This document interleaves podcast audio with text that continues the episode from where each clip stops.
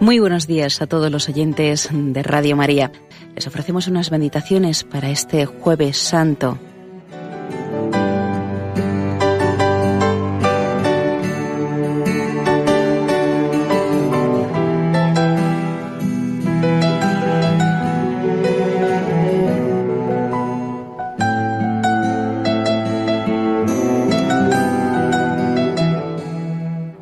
Este jueves santo nos trae el recuerdo de aquella última cena del Señor con los apóstoles. Como en años anteriores, Jesús celebrará la Pascua rodeado de los suyos, pero esta vez tendrá características muy singulares, por ser la última Pascua del Señor antes de su tránsito al Padre, y por los acontecimientos que en ella tendrán lugar. Todos los momentos de esta última cena reflejan la majestad de Jesús, que sabe que morirá al día siguiente, y su gran amor y ternura por los hombres. La Pascua era la principal de las fiestas judías y fue instituida para conmemorar la liberación del pueblo judío de la servidumbre de Egipto. Este día será para vosotros memorable y lo celebraréis solemnemente en honor de Yahvé, de generación en generación. Será una fiesta perpetuidad. Todos los judíos están obligados a celebrar esta fiesta para mantener vivo el recuerdo de su nacimiento como pueblo de Dios. Jesús encomendó la disposición de lo necesario a sus discípulos predilectos, a Pedro y a Juan. Los dos apóstoles hacen con todo cuidado los preparativos. Llevaron el cordero al templo y lo inmolaron.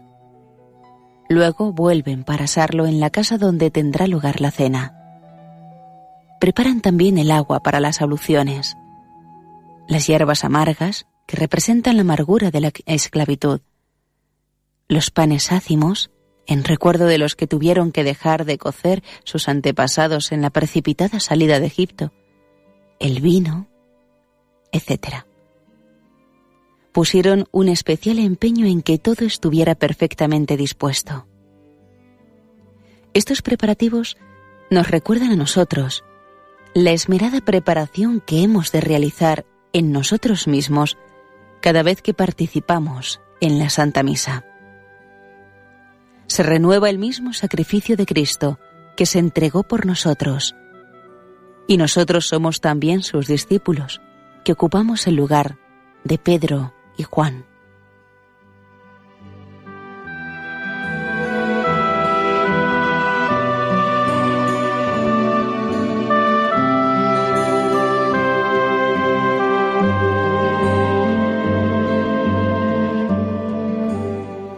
La última cena comienza a la puesta del sol. Jesús recita los salmos con voz firme y con un particular acento. San Juan nos ha transmitido que Jesús deseó ardientemente comer esta cena con sus discípulos. En aquellas horas sucedieron cosas singulares que los evangelistas nos han dejado consignadas la rivalidad entre los apóstoles, que comenzaron a discutir quién sería el mayor.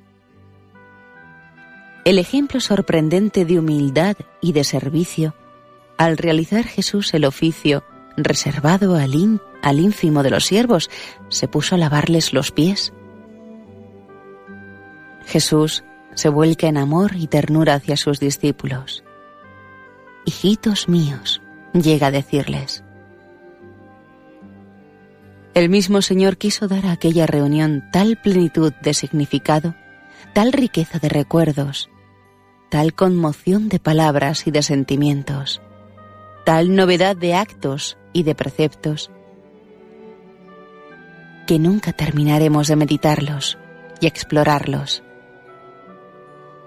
Es una cena testamentaria, es una cena afectuosa e inmensamente triste al tiempo que misteriosamente reveladora de promesas divinas, de visiones supremas. Se echa encima la muerte, con inauditos presagios de traición, de abandono, de inmolación.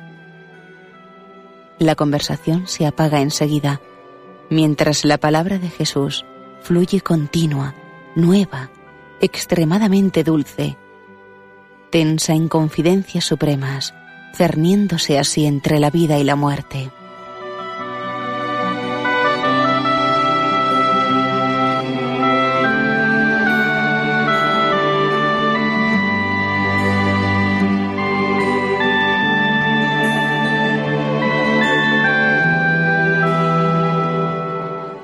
Lo que Cristo hizo por los suyos puede resumirse en estas breves palabras de San Juan.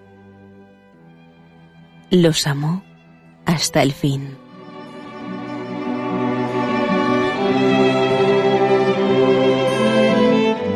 Hoy es un día particularmente apropiado para meditar en ese amor de Jesús por cada uno de nosotros y en cómo estamos correspondiendo. En el trato asiduo con Él, en el amor a la Iglesia, en los actos de desagravio y de reparación, en la caridad con los demás, en la preparación y acción de gracias de la Sagrada Comunión, en nuestro afán de corredimir con Él, en el hambre y sed de justicia,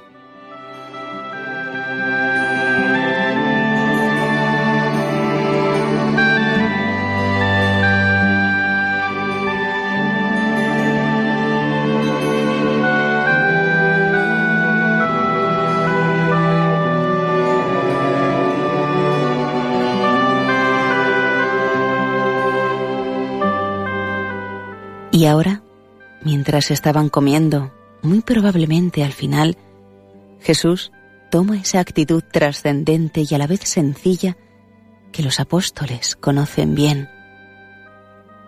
Guarda silencio unos momentos y realiza la institución de la Eucaristía.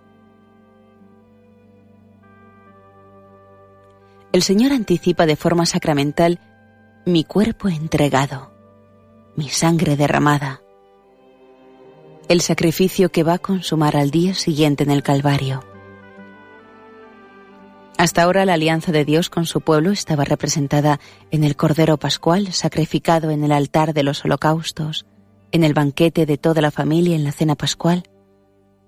Ahora, el Cordero inmolado es el mismo Cristo.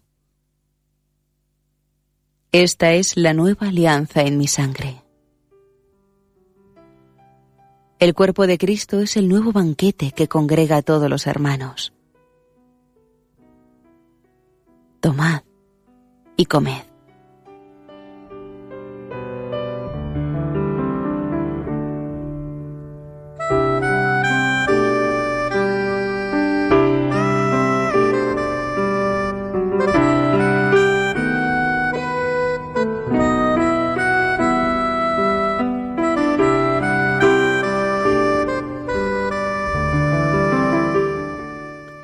El Señor anticipó sacramentalmente en el cenáculo lo que al día siguiente realizaría en la cumbre del Calvario, la inmolación y ofrenda de sí mismo, cuerpo y sangre, al Padre, como Cordero sacrificado que inaugura la nueva y definitiva alianza entre Dios y los hombres, y que redime a todos de la esclavitud del pecado y de la muerte eterna. Jesús se nos da en la Eucaristía para fortalecer nuestra debilidad, acompañar nuestra soledad y como un anticipo del cielo. A las puertas de su pasión y muerte, ordenó las cosas de modo que no faltase nunca ese pan hasta el fin del mundo. Porque Jesús, aquella noche memorable, dio a sus apóstoles y sus sucesores los obispos y sacerdotes, la potestad de renovar el prodigio hasta el final de los tiempos. Haced esto en memoria mía.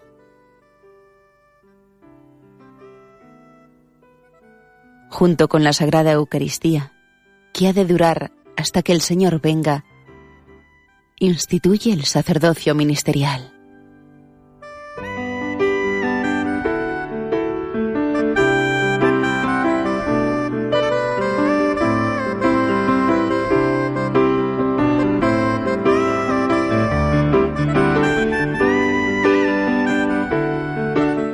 Jesús se queda con nosotros para siempre en la Sagrada Eucaristía, con una presencia real, verdadera y sustancial. Jesús es el mismo en el cenáculo y en el sagrario. En aquella noche los discípulos gozaron de la presencia sensible de Jesús, que se entregaba a ellos y a todos los hombres.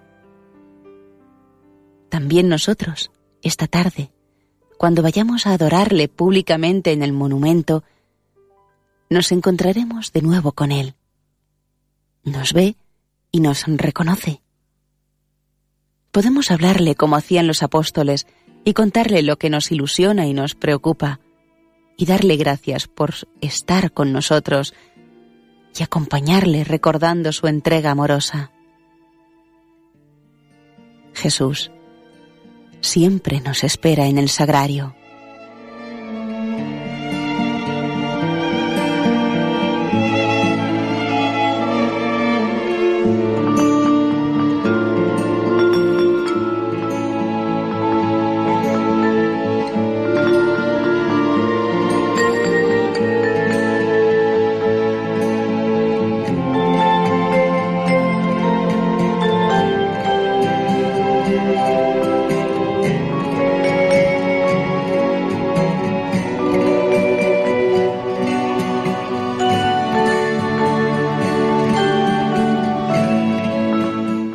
La señal por la que conocerán que sois mis discípulos será que os amáis los unos a los otros.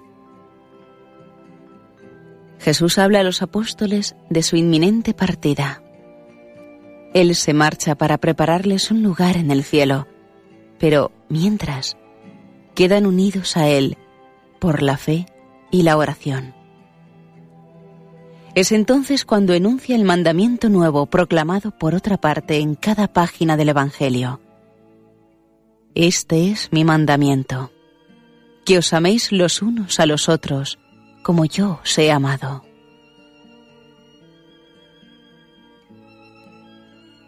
Desde entonces sabemos que la caridad es la vía para seguir a Dios más de cerca y para encontrarlo con más prontitud.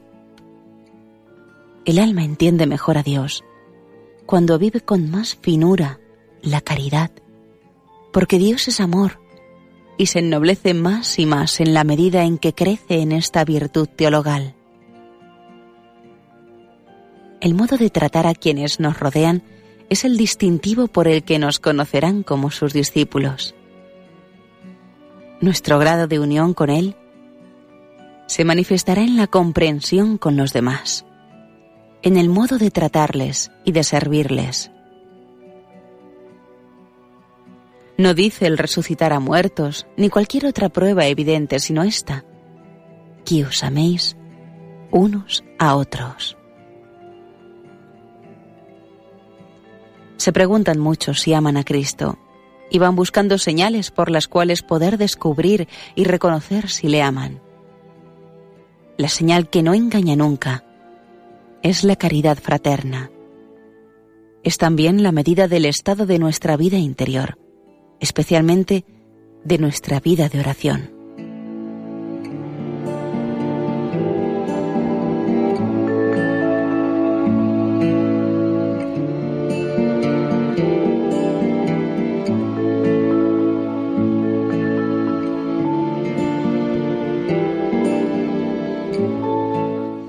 Os doy un mandamiento nuevo, que os améis. Es un mandato nuevo porque son nuevos sus motivos. El prójimo es una sola cosa con Cristo.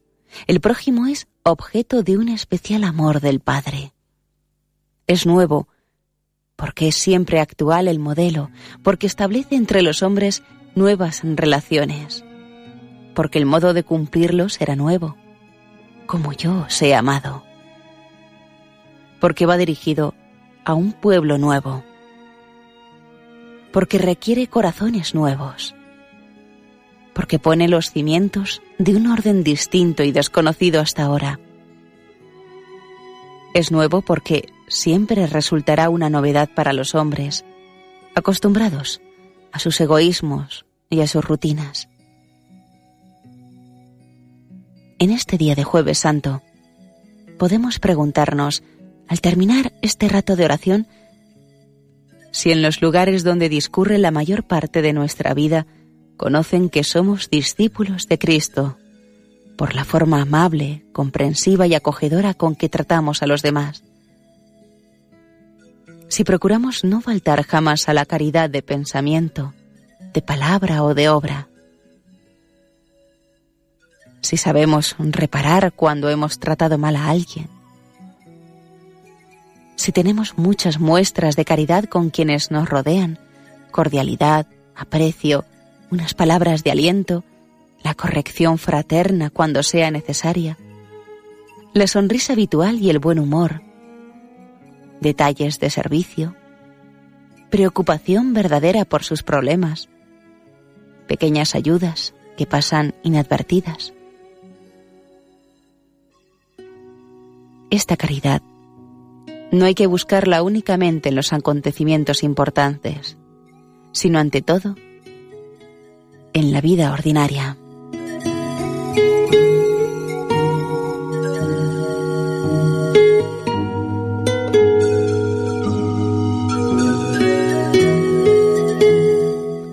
Cuando está ya tan próxima la pasión del Señor, recordamos la entrega de María al cumplimiento de la voluntad de Dios y al servicio de los demás. La inmensa caridad de María por la humanidad hace que se cumpla también en ella la afirmación de Cristo. Nadie tiene amor más grande que el que da su vida por sus amigos.